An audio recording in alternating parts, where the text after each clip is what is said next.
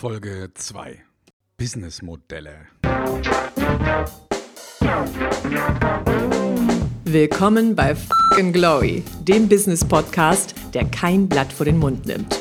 Martin Puscher und Stefan Heinrich sind ihre Gastgeber. Provokateure und vielleicht auch ein kleines bisschen die Helden des modernen Geschäftserfolges. Freuen Sie sich auf Ideen, Geschichten, Vorwürfe, Misserfolge und Erkenntnisse aus der Praxis.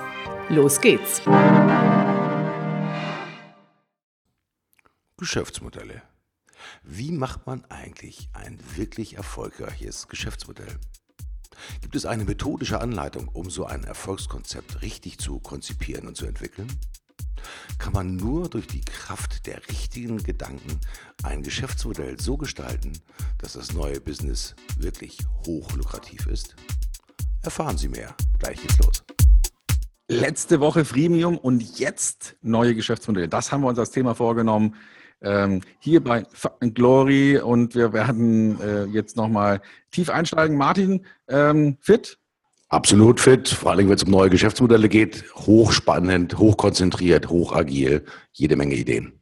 Ja, und also mein großes Idol, und der kriegt jetzt einen absoluten Nimbus, der leuchtet äh, bis zum Horizont. Und das ist ein gewisser Alexander Osterwalder. Viele werden ihn kennen, die sich schon mal beschäftigt haben mit Business Model Generation, seinem ersten Buch dazu. Und das Spannende daran ist, dass der Kerl ja, Businessmodelle wirklich lebt. Also die Geschichte dazu ist der Hammer. Kennst du sie, Martin? Nee, erzähl mal. Also die, der hat äh, 2004, glaube ich, oder 2006 hat der promoviert äh, an der Uni in Lausanne. Und dann kam er auf die Idee zu sagen, also äh, wenn ich hier schon über Businessmodell promoviere, dann äh, muss ich ja auch irgendwie jetzt mal dieses Thema Wissensvermittlung in ein völlig neues Businessmodell stecken. Und hat zum Beispiel kam auf die Idee, ein Buch nicht nur zu schreiben, wie man das ja normalerweise macht. Jetzt muss ich hin, schreibe ein Buch, gibt es einen Verlag, da geht der Lektor drüber, la, irgendwann ist das Buch fertig. Sondern zu sagen, nee, wir machen ein eigenes Businessmodell für dieses Buch. Weil wir überlegen uns jetzt mal, wie kann man denn den Gedanken, ein Businessmodell sauber zu strukturieren, was der Inhalt seiner Doktorarbeit war, wie kann man das den Leuten näher bringen auf eine äh, völlig neue, sinnvolle Art und Weise. Und was dabei entstanden, ja, ja. Was dabei entstanden ist, war, dass er gesagt hat, so, scheiß auf Verlag, äh, wir machen es anders.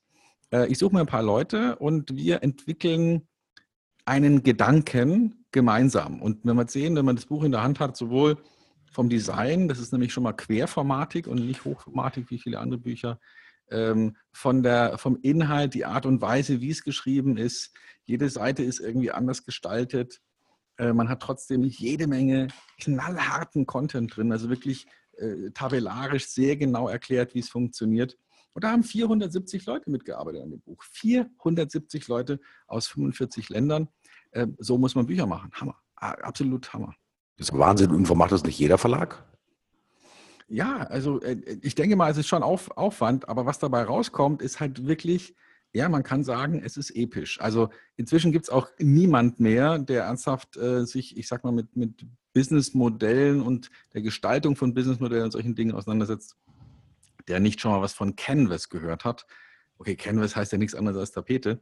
Ähm, aber er hat es halt so genannt, der Osterwalder, nämlich äh, seine Tapete, die man an die Wand klebt, großflächig und dann damit arbeitet, um sein Businessmodell mal genau zu untersuchen und, und aufzuschreiben und zu designen. Und äh, ja, Hammer, also wirklich Wahnsinn. Wenn ich das richtig verstanden habe, hat der Kollege Osterwald, der, so heißt er richtig. Osterwalder, genau. Osterwalder, sich eigentlich quasi eine, eine eigene Plattform geschaffen, auf dem er dann sein ja, Geschäft weiterentwickelt. Und das Buch, äh, das du gerade beschrieben hast, in dem Querformat, ist eigentlich nur die Spitze des Eisbergs.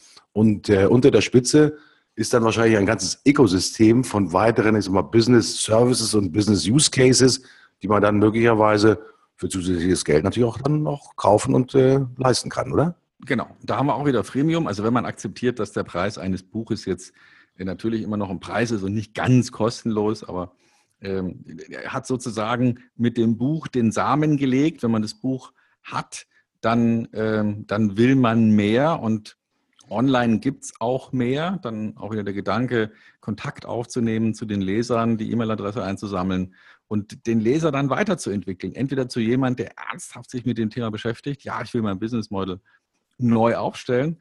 Ähm, prima, dann wird er früher oder später vielleicht sogar zu einem zahlenden Kunden in Form von Beratung oder Workshop oder irgendeine Art von bezahlter Dienstleistung. Oder vielleicht diejenigen, die es einfach nur lesen wollten, damit sie es gelesen haben, zum Beispiel Studenten, äh, die eben dann nicht weitergeführt werden in irgendein Bezahlmodell, sondern das Thema weiterhin kostenlos nutzen können. Nun habe ich mir eben gerade selbst die Vorlage geliefert, indem ich gesagt habe, der hat mit sich seine eigene Plattform geschaffen. Ich habe vor kurzem einen Vortrag gehört von einem sogenannten Internetguru, der hat so rote Haare, also in Form eines Irokesenschnitts. Mhm. Äh, ich habe den Namen gerade vergessen. Ähm, ja, ich weiß aber, wie du meinst. Gleich fällt ja. uns ein. Ja. Fällt uns ein. Wie, wie auch immer. Ähm, der hat in diesem Vortrag gesagt, die ganze Welt der Businessmodelle ändert sich hin zu einer Plattformökonomie. Diejenigen, die in der Lage sind, tatsächlich eine eigene Plattform sich zu schaffen, dort mit Wissen, Content und allen möglichen Services zu reüssieren, das werden die wahren Treiber der Geschäftsmodelle der nächsten Zukunft sein. Und äh, fallen dir eigentlich neben diesem Unternehmer, der Buchautor ist ja dann Unternehmer, Herr Osterwalder, fallen dir da noch weitere so Plattformdenker ein, die ihr Geschäftsmodell auf diese Art und Weise nach vorne treiben? Also in Deutschland fällt mir ehrlich gesagt im Moment keiner ein. Also niemand, der das erfolgreich schon gemacht hat. Übrigens der Kollege mit dem roten Schopf heißt Sascha Lobo, ist mir wieder eingefallen. Wie heißt ähm, der? Sascha Lobo. Okay. Kennst du den? Ja, ja, rote Haare halt. Ja, genau, roter Irokese. Ähm, ganz cleveres Kerlchen, schreibt wirklich gute Texte, finde ich. Ähm, gefällt mir gut, was er so macht. Hm, ja, also gibt es, gibt es erfolgreiche Plattformgedanken? Ähm, ja, gibt es. Also denken wir mal an sowas wie Salesforce.com beispielsweise, mhm. die ja den, den angestammten Herstellern von Unternehmenssoftware, also sagen wir mal SAP und Microsoft, zwischenzeitlich gehörig eingeheizt haben, weil die angefangen haben zu sagen, wir sind jetzt hier der Herrscher und äh, haben sogar angefangen, an den Randbereichen Dinge zu verschenken. Ähm, sind dann aber nochmal angegriffen worden von einem anderen Plattformbetreiber, vielleicht hast du von dem auch schon gehört, die heißen HubSpot.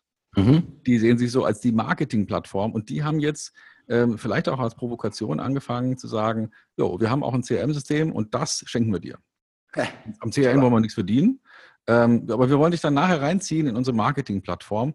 Ähm, ich glaube, äh, Salesforce hat dann zwischenzeitlich gekontert und hat gesagt, okay, wir verschenken unsere Marketingplattform und äh, du musst dann für, für Salesforce, also für den, CRM-Teil bezahlen.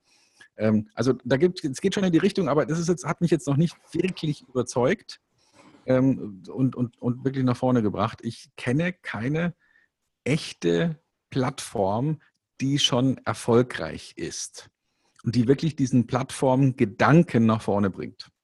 Mir fällt gerade einer ein. Okay, los. Ähm, das hat überhaupt nichts mit Technologie augenscheinlich zu tun. Da steckt trotzdem ganz viel Wissen und wiederum viel Technologie drin. Das ist Klaas. Klaas ist ein Landmaschinenhersteller und die haben ich habe letztens einen Vortrag gehört von dem, ich glaube, es war der IT-Chef, der das entwickelt hat. Natürlich bauen die heute immer noch Landmaschinen, also von, äh, Erntemaschinen, äh, Mähdrescher und weiß der Teufel was. Also diese riesengroßen Dinger, wenn du über eine Kreisstraße fährst, wo du denkst, wow, die Welt geht unter. Da kommt dann plötzlich so ein Monster von, was ich die 15 Meter Breite auf dich zugefahren. Ähm, was ich nicht wusste, dass heute so viel Technologie schon in diesen Landmaschinen drin ist, äh, wie man das, ja, damit könnte man wahrscheinlich zum Mond fliegen und äh, dreimal den Mond umrunden und dann auch gleich weiter zum Mars fliegen. So viel Technologie ist da drin. Sat Satellitengestützte, ich sag mal, Navigation, die wissen genau, wie viel äh, äh, Dünger sie ausbringen müssen, an, an welchen Stellen, dass der Boden nicht übersäuert wird und so weiter und so fort. Und was die clever gemacht haben, die haben sich ein eigenes Ökosystem gebaut.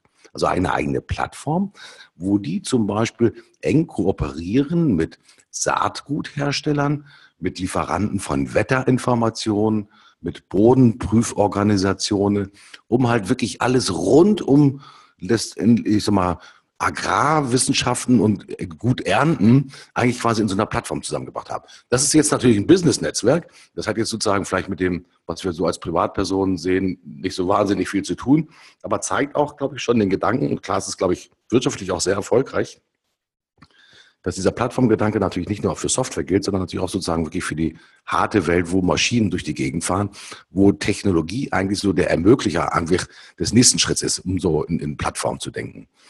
Ähm, eins ist mir dann noch aufgefallen vor kurzem, äh, Philips. Ist ja eigentlich eine, eine, tolle Marke, die wir alle noch kennen, äh, vom Rasierer angefangen über den Kassettenrekorder. Kassettenrekorder, äh, Fernseher. Ich glaube, das waren die ersten, die diese Fernseher mit Ambilight hatten, wo im Prinzip über die LEDs auf der Rückseite des Fernsehers das Bild quasi wirklich virtuell als Lichtstimmung nochmal vergrößert wurde. Und was die haben, mein Sohn hat mir das vor kurzem erzählt, die haben ein, ein Lichtsystem, das heißt View, V-U-E, wo du in der Lage bist. H-U-E. Huey. Ah, You, genau. Wo du in der Lage bist, äh, ich habe jetzt eins hier auch bei mir im Büro stehen, äh, über eine App auch die unterschiedlichen Lichtstimmungen auch tatsächlich zu erzeugen. Wo du zum Beispiel über eine App gesteuert, morgens um 7 Uhr halt wirklich mit einem Licht, das der aufgehenden Sonne nachempfunden ist, halt wirklich natürlich aufwächst. Oder äh, dass die bestimmten, ich sag mal, Lichtstimmungen wirklich über eine App gesteuert, zeitgesteuert, wirklich sehr fantastisch, ich sag mal, möglich macht. Die verkaufen äh, Lampen, also sozusagen ganz normale E27 Einschraublampen, die haben LED-Strips, alles Mögliche.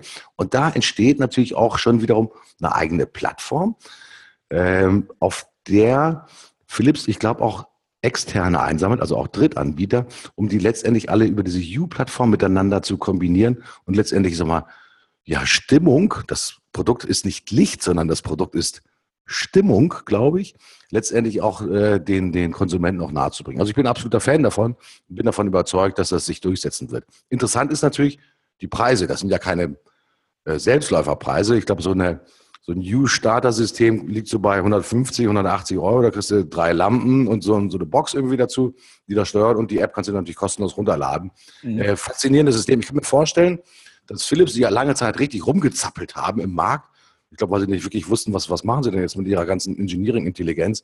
Ich glaube, da mal wieder einen ganz, ganz geilen Weg gefunden haben, um wirklich sich an die Spitze einer Bewegung zu setzen, glaube ich schon. Ich habe zu Hause, äh, ich glaube, 25 inzwischen. Ah, cool. Huey-Lampen. Also, und äh, weil mich auch, ich meine, ich bin ein Spielkind, ja, also mich interessiert so ein Zeug dann. Ähm, die, die haben das Thema gut angedacht, noch nicht zu Ende gedacht. Ähm, ich, ich erkläre warum. Also, wenn ich mir so ein Spielzeug anschaffe, dann will ich das auch von einer App aus alles irgendwie steuern. Die liefern die natürlich mit. Aber haben nicht drüber nachgedacht, ähm, wie kann man jetzt noch andere Systeme damit reinnehmen? Die mhm. Plattform heißt also in dem Fall jetzt nicht Huey, sondern die Plattform heißt Apple Home weil auf meinem, auf meinem Smart Device, das ist nun mal ein iPhone, äh, da läuft iOS und deswegen brauche ich da irgendeine App. Ich kann mir zwar jetzt die Huey-App laden, ja klar. Und mit der steuere ich die Lampen sogar noch intensiver und besser und, und leichter als mit der etwas schlichter gehaltenen Apple Home App. Aber ich will ja auch mal eine Steckdose ein- und ausschalten für die Kaffeemaschine. Oder ich will vielleicht mal ähm, noch andere Devices mit reinbringen, wie zum Beispiel Heizung und andere Themen.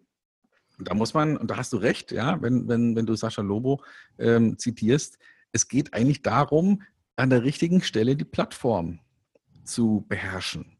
Also was ist jetzt die Plattform? Ist es jetzt die, die ist es Apple mit dem, mit dem iOS und dem integriert, der integrierten Home-App, wo ich verschiedene Dinge steuern kann? Ist es die Huey-App und dem, die sozusagen ähm, ja dann aber auch nur sich für Philips eigene Produkte interessiert? Und nicht für die Heizung und nicht für die Kamera, äh, die mir sagt, wer hat gerade geläutet und äh, nicht für den Türschließer. Ähm, ja, also äh, wo ist die App? Also denke ich die App vom Produkt her und sage, ich habe eine Licht-App und habe eine Lichtplattform? Oder, und das ist, da sind wir jetzt genau beim Business Model Design, oder denke ich die vom Nutzen her und sage, wir reden hier über Digitalisierung zu Hause und dass im Prinzip alles, was digital sein kann, früher oder später digital ist. Und äh, ja, die Plattform heißt eigentlich Smart Home. Das finde ich spannend. Und was wird sich dann wirklich durchsetzen? Ähm, wer hat mehr Kraft, äh, wer hat mehr Power im Markt, um, um diese Plattform zu beherrschen? Das wird spannend. Ich schmunzel gerade so ein bisschen still in mich hinein, weil ich muss beim Thema Smart Home natürlich an die ganzen sogenannten Energieerzeuger denken. Also wir kennen sie alle, ob das nur eine RWE, eine E.ON ist, eine Vattenfall, ENBW und diesmal, da gibt es die ganzen Stadtwerke, EWE und wie sie alle heißen. Die versuchen ja alle irgendwie in diesem Smart Home Markt rumzu reüssieren. Aber eigentlich dödeln die ja nur vor sich hin. Keiner von denen war in der Lage, auch nur halbwegs vernünftig eine Plattform auf den Markt zu bringen, die eine große Attraktivität für Kunden verströmt, also quasi auch eine gewisse Sexiness natürlich auch tatsächlich hat, dass die Leute sagen, du, äh, ich möchte gerne jetzt äh, RWE Smart Home machen, meine Heizkörper individuell regeln, also über eine Bluetooth oder eine Funksteuerung und so weiter und so fort. Da muss man wirklich tatsächlich sagen, da haben die mehr oder weniger gelust. Vielleicht auch, weil die im Marketing einfach zu, ja, zu eng, zu flaschenhalsig, zu altbacken, zu gestrig, ja, und nicht vielleicht auch mal mutig und mit Leidenschaft einfach auch nach vorne denken. Das Interessante ist natürlich, dass eigentlich diejenigen, die den Zugang haben zu den Haushalten, es eigentlich hätten machen können. Aber sie machen es nicht, weil ja. sie schlafen und vielleicht auch ein bisschen blöd sind. Also ja, hundertprozentig richtig. Ich meine, wir reden hier über Glühlampen, ja, die, die bis vor kurzem noch 1,90 Euro gekostet haben oder so. Äh, und da reden wir jetzt über ein Ersatzprodukt und da rufen die 35, 40 Euro auf. Wie bitte? Ja, also das ist, wie kann man das hin, wie geht es denn? Und auf der anderen Seite sage ich natürlich, na gut, ja, ich als Kunde, ähm, also, ne, ob, jetzt, ob ich jetzt für so eine Glühbirne 20 oder 30 Euro ausgebe oder 1 Euro, das bringt mich ja nicht um, wenn der Nutzen passt. Und wo habe ich bisher Glühbirnen gekauft? Wo kaufst du deine Glühbirnen? Baumarkt oder Drogeriemarkt, so ja. da, wo man sie üblicherweise kauft, ne? Hm? Ja, klar. Also, was macht der, der, alte Stefan, wenn er feststellt, er hat leider eine Philips Hue zu wenig bestellt? Ähm, der fährt in den Baumarkt, und zwar alle Baumärkte am Ort, und findet was raus. Das, das finde ich nicht. Das, wird, das kann man da nicht kaufen. Nicht verkauft. Warum?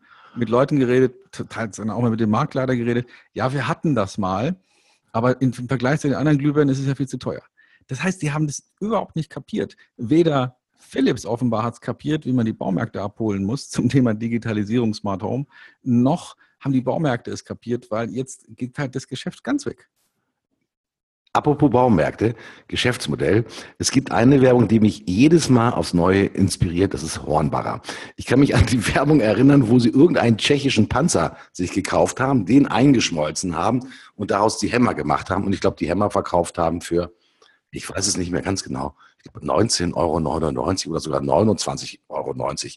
Vom reinen Produktwert her kostet ein Hammer bei mittlerer Stahlgüte oder Eisengüte vielleicht Herstellungspreis 1,50, sage ich jetzt mal so. Vielleicht 2,50, keine Ahnung, wird verkauft für minderwertige Produkte für 5 Euro, etwas überwertige für 10 und wie auch immer.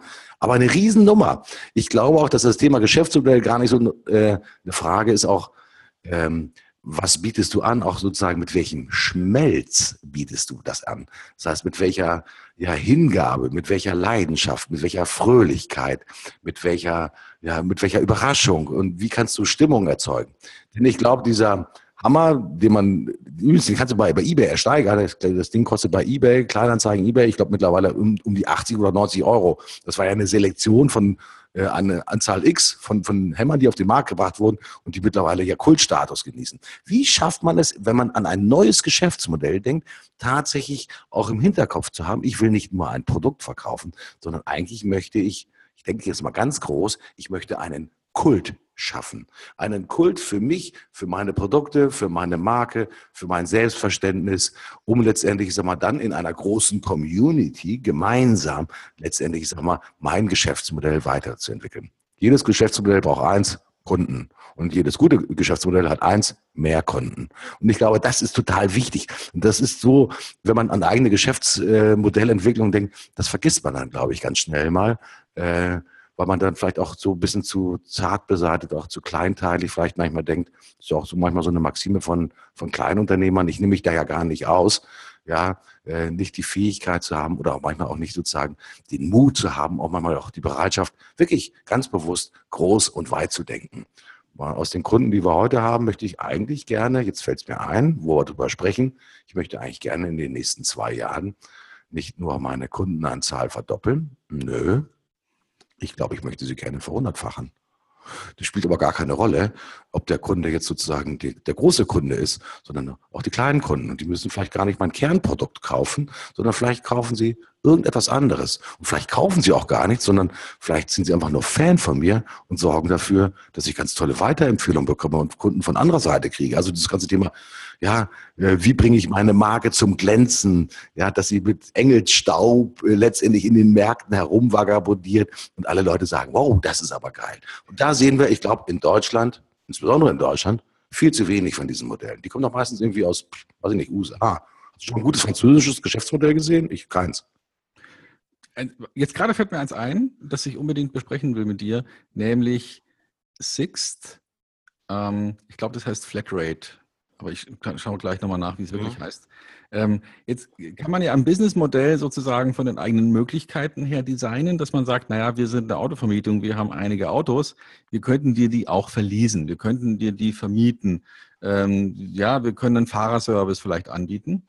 Hm, aber die haben jetzt nochmal einen Schritt weiter gedacht und haben gesagt, na, lass uns mal überlegen, was die Leute eigentlich wirklich wollen. Und die wollen doch eigentlich Fahrzeugmobilität in einer größeren, in einem größeren Gebiet, zum Beispiel Europa. Und da kam Sixt auf die Idee zu sagen, pass auf, gib mir monatlich einen Betrag X und du hast eine Flatrate für Autovermietung. Das heißt, du brauchst eigentlich kein eigenes Auto mehr. Ähm, du gehst in irgendeine Sixt-Station, ähm, legst da deine Karte auf den Tisch und kriegst in der Klasse, die du dir gebucht hast, klar, Polo ist ein bisschen günstiger als eine S-Klasse, kriegst du ein Fahrzeug. Irgendeins, das sie da haben. Wenn wir das in der Klasse nicht da haben, kriegst du ein Upgrade. Und damit fährst du rum, im Prinzip so lange du willst, in Deutschland aus steuerlichen Gründen maximal 30 Tage, dann muss wieder getauscht werden. Also dann könnte ich auch wieder in die gleiche Sixt-Station fahren und einfach das Fahrzeug tauschen. Aber es könnte auch sein, dass du dich eben so bewegst, wie man sich eben im modernen Business bewegt. Ja, du gehst, äh, gehst in Hamburg zu Sixt, ähm, fährst damit ähm, ja, äh, vielleicht nach Hannover, weil du deinen Termin hast und willst dann von Hannover nach München, hast aber keine Lust, Auto zu fahren. Dann stellst du das Auto am Bahnhof ab und fährst eben im Zug nach, Hanno nach München. In München steigst du, aus dem Stug, äh, steigst aus dem Zug aus, gehst zu Sixt, hast wieder ein Auto. Mit dem fährst du nach Rosenheim und äh, von Rosenheim nach Salzburg und in Salzburg stellst du es am Flughafen und fliegst nach, äh, nach Hamburg zurück. Also das heißt, ähm, die haben ein, ein Ding weitergedacht und das ist natürlich auf vielen Ebenen ein neues Businessmodell, weil plötzlich brauche ich keine Parkgebühr mehr am Flughafen. Ist weg. Und also Menschen, die viel unterwegs sind, wissen, wie viel verdammte Kohle man da bezahlt, wenn man in, zum Beispiel in München oder, oder in Hamburg sich da am Flughafen stellt für ein oder zwei Tage. Ja, pro Tag 30 Euro, also schlapp, ne? Ja.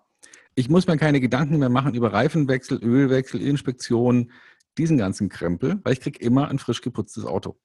Das Einzige, was ich im Moment selber noch mich drum kümmern muss, ist Sprit. Aber selbst da haben die inzwischen einen Service, dass sie sagen, du kannst uns die Karre auch nicht aufgetankt bringen und wir tanken sie für dich ohne Strafgebühren. Was ich sowieso cool finde, weil wenn die das Auto waschen, könnten sie eigentlich auch tanken. Aber egal.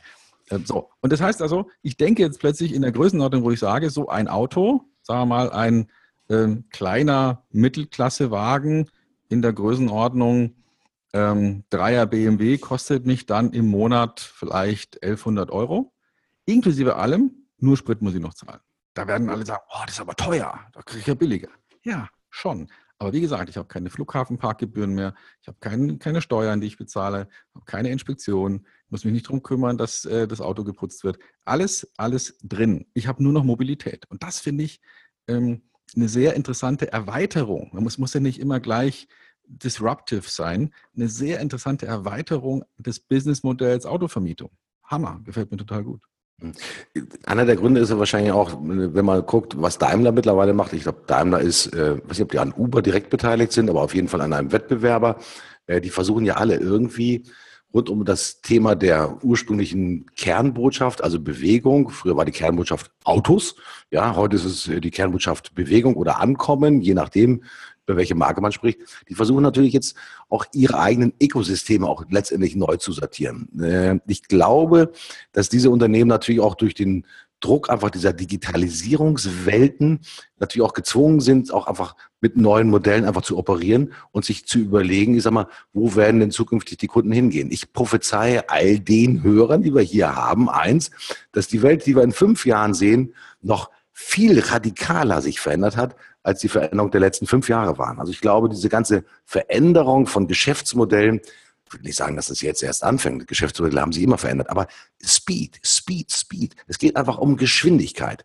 Und ich habe äh, heute ein, eine sehr interessante Diskussion mit einem ähm, CIO eines großen Technologieunternehmens gehabt, der sagt, ja, wissen Sie, früher äh, haben wir natürlich über Kosten nachgedacht, sehr stark über Kosten nachgedacht. Das tun wir auch noch, aber viel wichtiger ist für uns das Thema Geschwindigkeit. Wir denken heute viel mehr über, wie schnell kriegen wir das, an Leistung für unsere Mitarbeiter, für unsere Kunden zur Verfügung gestellt. Und das Thema Kosten ist natürlich ein wichtiges Thema, aber es wird überlagert von dem Thema Geschwindigkeit. Und dann akzeptieren wir auch, dass manche Dinge vielleicht nicht zu 100 Prozent, ich sag mal, perfekt sind. Da sind die Deutschen ja sowieso absolute Meister, sondern dass da vielleicht auch eine gewisse, ich sag mal, Unschärfe drin ist.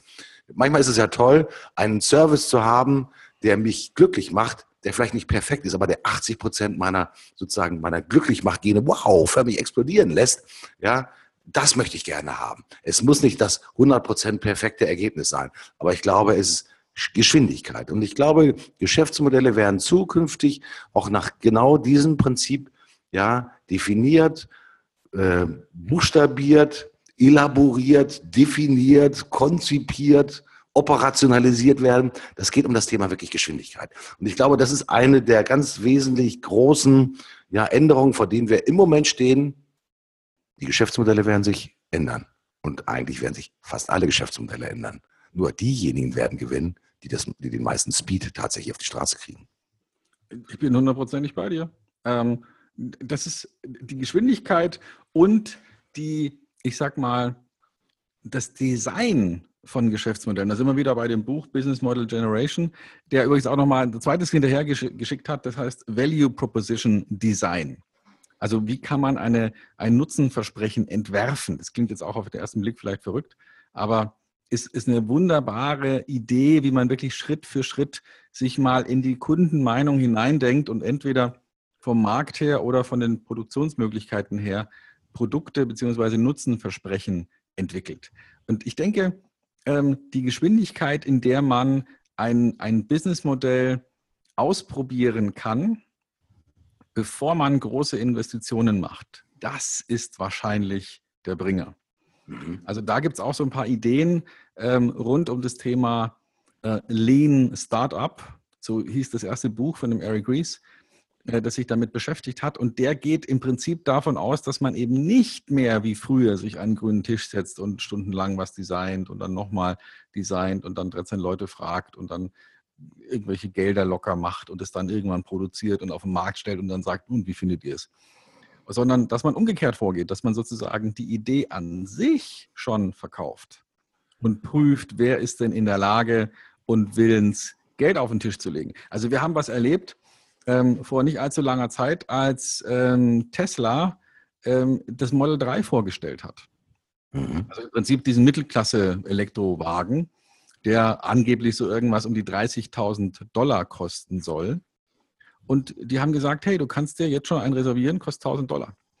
Und, ähm, und ich, ich kann mich ganz genau an die Zahl erinnern, aber es war eine dreistellige Millionenzahl. Also irgendwas größer 100 Millionen, was die eingenommen haben in, in, in Form von 1000 Euro Scheinen, Vorreservierungen für ein Auto, wo, wo noch nicht mal der Preis feststeht.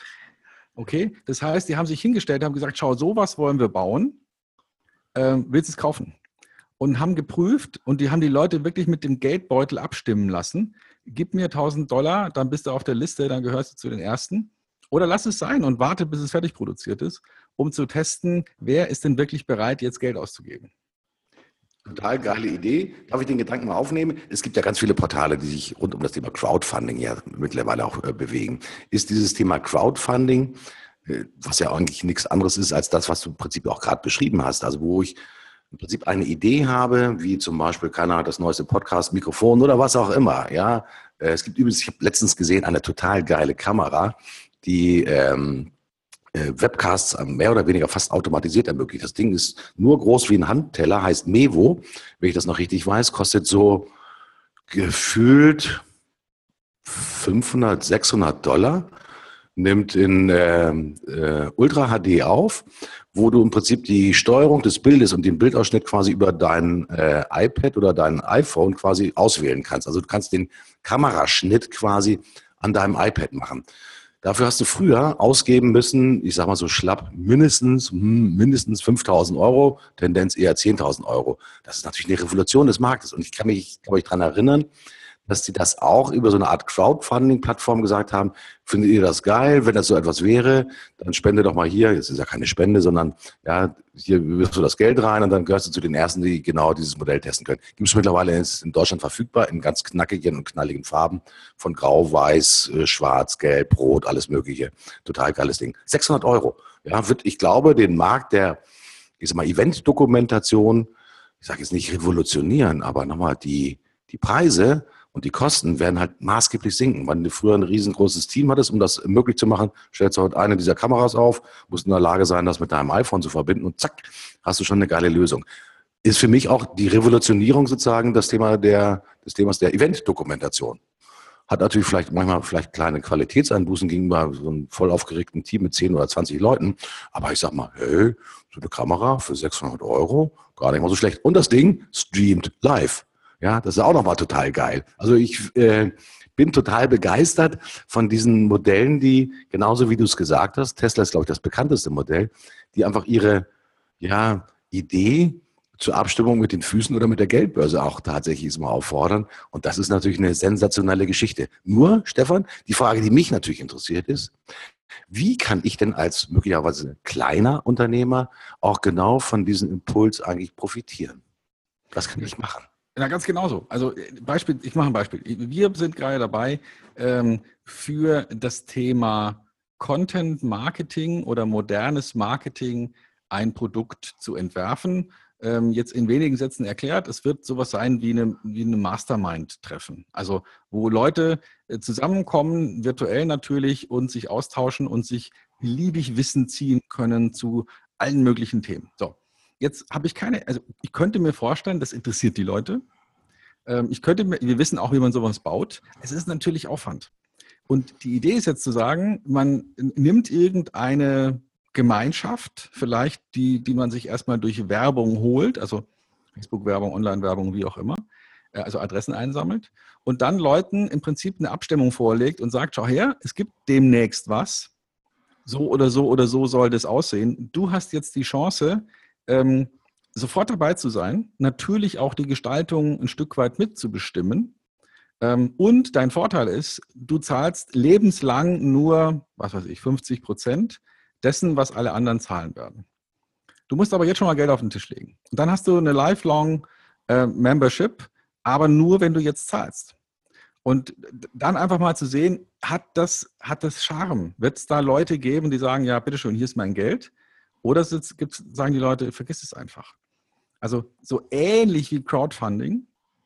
Warum nicht, wenn man sagt, ich möchte gerne ähm, in der Mode ein neues, ein neues Design ausprobieren oder ich möchte gerne in der Beratung ein neues Produkt ausprobieren oder ich möchte im, ähm, im Maschinenbau eine neue Bauweise testen oder ich habe irgendein anderes Produkt und ich habe bisher nur einen Plan. Ich habe es noch nie produziert. Ich weiß, ich krieg's hin, aber ich habe es noch nicht fertig. So wie Musk das ja auch gemacht hat mit seinem Auto. Mhm. Und dann gehe ich an die Öffentlichkeit und sage, und du kannst es jetzt schon kaufen. Und zahl wenigstens eine Anzahlung oder zahl äh, den, den kompletten Preis oder ich gebe dir einen, einen unglaublichen Discount. Aber nur, wenn du jetzt kaufst. Noch bevor du prüfen kannst, ob es jemals fertig wird. Und das ist natürlich sehr charmant, weil man dadurch schneller wird. Ideen, die wenig sind, gehen nicht mehr auf die Ressourcen.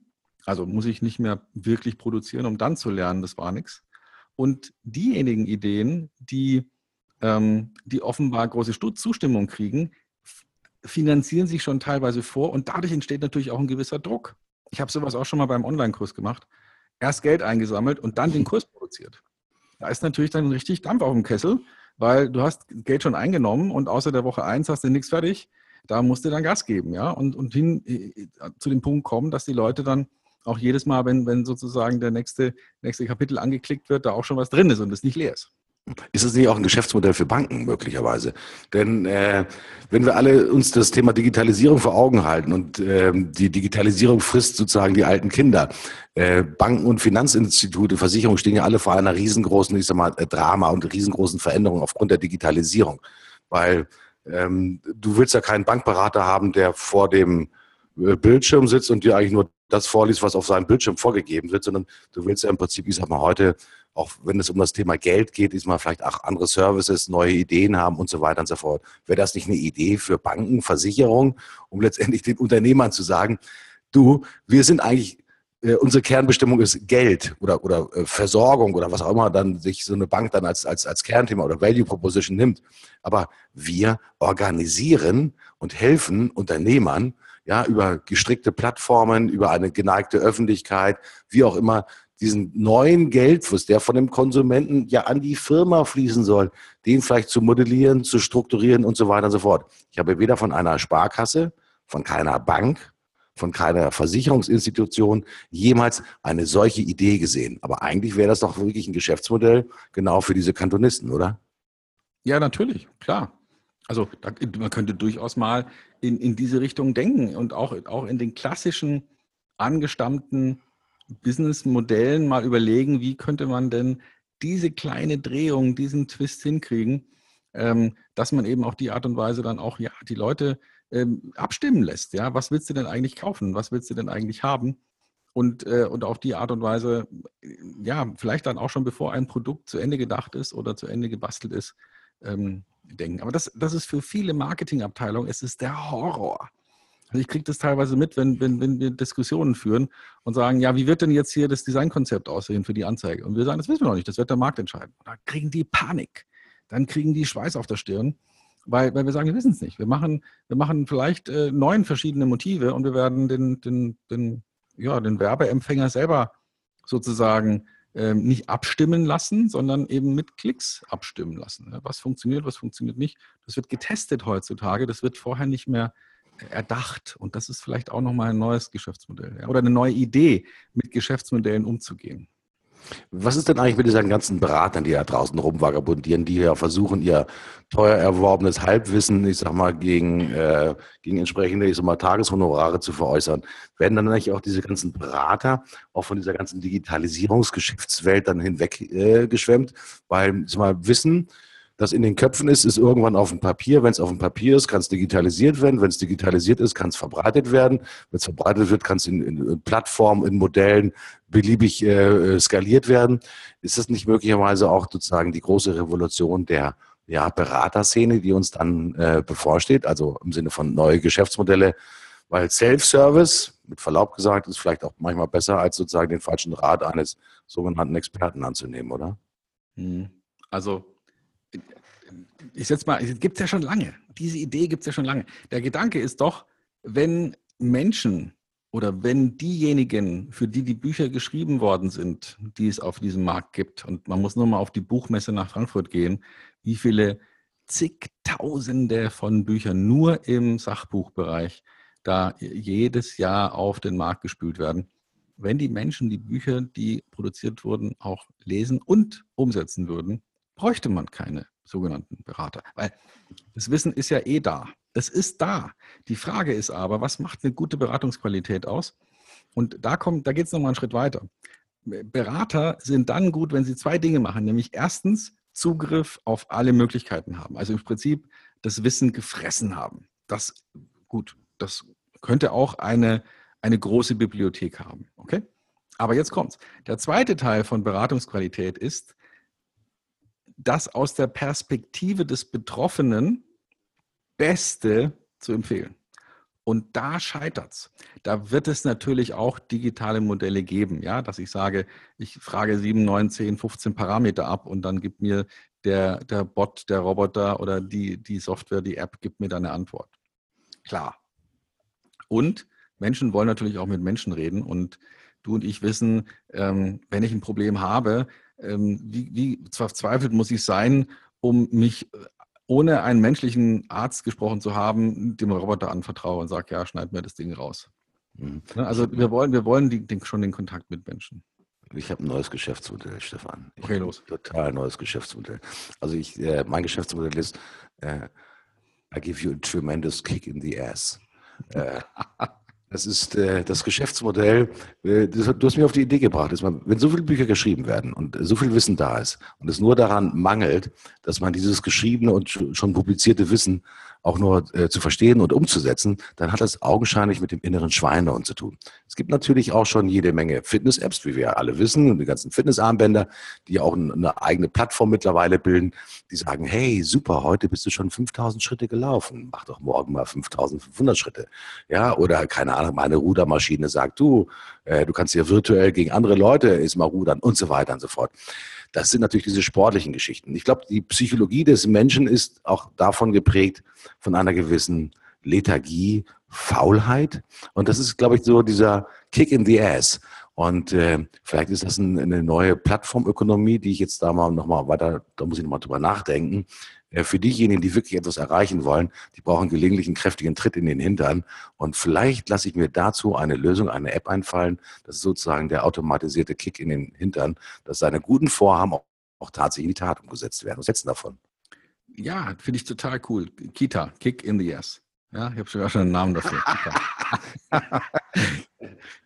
ja, wundervoll. Ich, ich wäre wahrscheinlich ein Kunde. Ich wäre ein Kunde, ganz sicher. Muss man natürlich gucken, ob da nicht dann auch du von der Digitalisierung stark betroffen wärst, weil ich, also, ich würde es wahrscheinlich schon, ich musste, müsste mich nicht unbedingt von einem Menschen in den Hintern treten lassen. Ich würde da vielleicht auch eine Maschine akzeptieren. Okay, also eine App wäre ja sozusagen ganz symbolisch dafür. Also wenn die, wenn die Leute an die Apps, an die Sport-Apps glauben, dann ist es vielleicht auch sozusagen in der Lebensführung und der Unternehmensführung kann vielleicht so eine App dann äh, auch ein bisschen sozusagen hilfreiche Unterstützung sein. Denn ich glaube, jeder, jeder Zuhörer hat mindestens eine Schublade bei sich zu Hause oder im Büro, wo die ganzen guten Ideen reinwandern.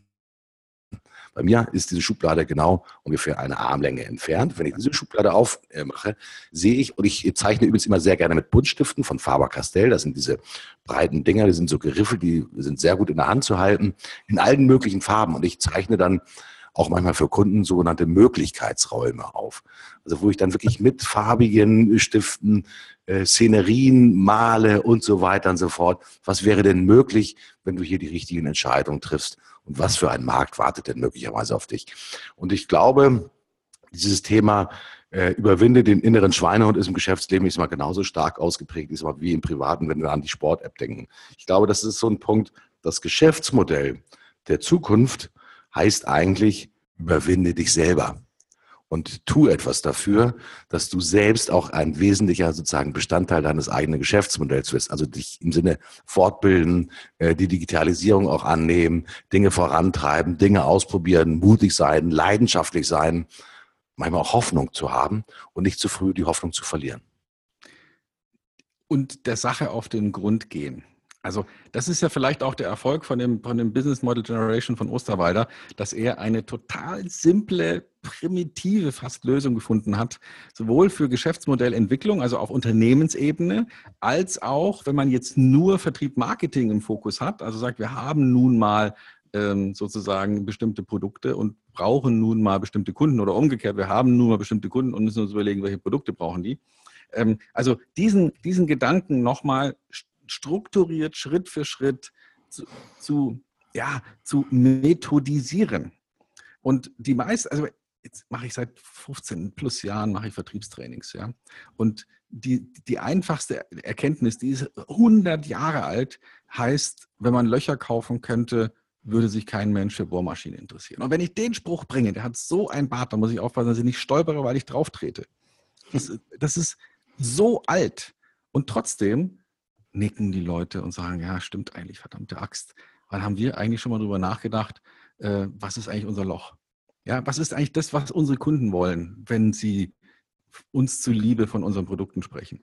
Und der Gedanke, das mal zu, zu, zu trennen von der bisherigen Denkweise und zu sagen, so, jetzt versuchen wir mal hier uns mit so einem Modell anzufreuen und es bietet uns hier auch so eine einfache Struktur. Oder schreiben wir einfach mal rein, was können wir denn, oder welche Probleme lösen. Und am Ende, wenn man diesen Prozess durchlaufen hat, dann, dann sieht man plötzlich Zusammenhänge, wo man sagt, ah, ja, genau, das ist es doch.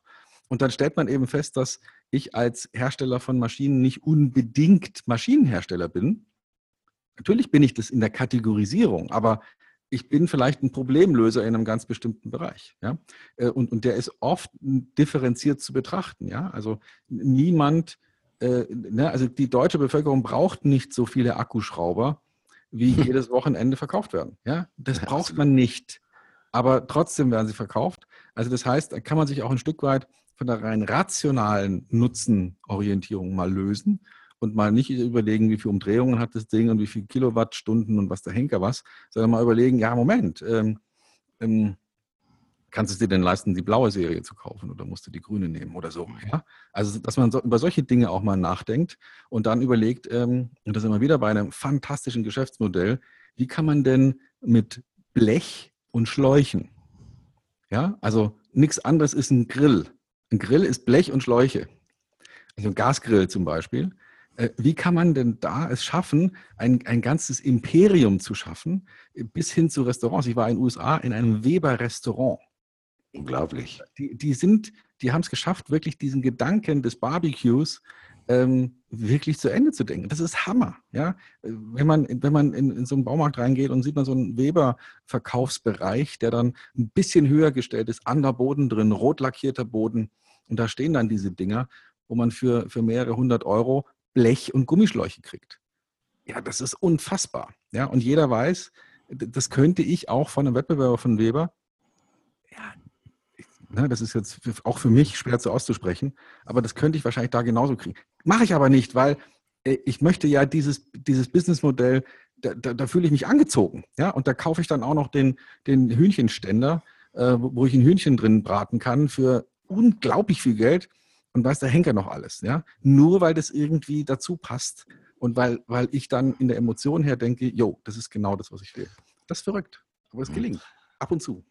Ich habe übrigens noch eine, eine, ganz alte Buchempfehlung. Ähm, den habe ich schon, ich glaube, zu meinen Studentenzeiten schon gelesen. Das ist der Kollege Mewes, der die sogenannte EKS-Strategie entwickelt hat. Mhm. Äh, für diejenigen, die es nicht wissen, das wurde mal übersetzt mit äh, Engpass-konzentrierte Strategie und die anderen haben gesagt, Energo-kybernetische Strategie, irgendwie sowas war im Prinzip aus so ein bisschen aus der Naturwissenschaft heraus entlehnt, wo er gesagt hat, also wenn Pflanzen richtig wachsen wollen, dann brauchen sie natürlich nur eine ganz bestimmte Versorgung mit Rohstoffen, das, ob das so ein Phosphor ist, ja, Sulfate oder was auch immer, damit die Pflanzen halt richtig blühen und gedeihen. Und das war die Idee, die Mewis hatte, quasi den Engpass zu identifizieren, um neues Wachstum zu ermöglichen. Ich glaube, dass die Verbindung von, und du hast vorhin den, den, den Bart äh, der Geschichte beim, beim äh, die Leute wollen Löcher haben und keine Bohrmaschinen. Ähm, das ist sozusagen der alte Mewis mit seiner engpasskonzentrierten Strategie. Das ist der neue Osterwalder. So fingen wir ja an heute, als wir gesprochen haben über, über neue Businessstrategien. Ich glaube, dass es die Kombination daraus ist. Aus den Lehren der Vergangenheit etwas nehmen, das Wissen der Vergangenheit transformieren in die neue Zeit und dann aber auch letztendlich mit Mut und ja, ja, Zuversicht letztendlich auf die neuen Dinge zuzugehen. Und ich kann mir vorstellen, dass wir eigentlich, die, die Deutschen waren ja immer so schon ein Stück weit erfindungsreich. Ja, nicht nur, weil sie tolle Ingenieure hervorgebracht haben. Das machen mittlerweile, ich glaube, die Inder und die Chinesen, ich glaube, 10.000 Mal besser, weil die viel mehr Ingenieure auf den Markt schmeißen aus den, aus den Hochschulen und Universitäten. Aber ich glaube, was wir haben, ist, wir haben echte Passion und diese Leidenschaft. Und das ist auch diese Leidenschaft auch mit Genauigkeit gepaart. Ich glaube, das macht wirklich zukünftig die neuen Geschäftsmodelle aus. Also da bin ich fest, fest von überzeugt, Stefan. Und mit deiner Inspiration und deiner Buchempfehlung werde ich mich dann auch demnächst auf den Weg machen. Ja, perfekt. Also ich, wir haben schon wieder ewig gequatscht. Ich würde sagen, wir, wir machen hier gleich einen Schnitt. Wir müssen uns auch überlegen, wie machen wir morgen äh, beziehungsweise nächste Woche weiter, wenn wir, äh, wenn wir nochmal neu nachdenken über die nächste Folge. Äh, gerne auch uns bitte schreiben. Einfach mal schauen in den Show Notes. Da ist eine Adresse. Da findet man uns. Da kann man eine Nachricht hinterlassen. Ähm, gerne auch bei Twitter mit dem entsprechenden ähm, Hashtag, das wir da angegeben haben. Einfach mal reinschauen in die, in die, in die Shownotes und dann mit uns reden. Eine Idee würde ich gerne mit dir nochmal diskutieren beim nächsten Mal.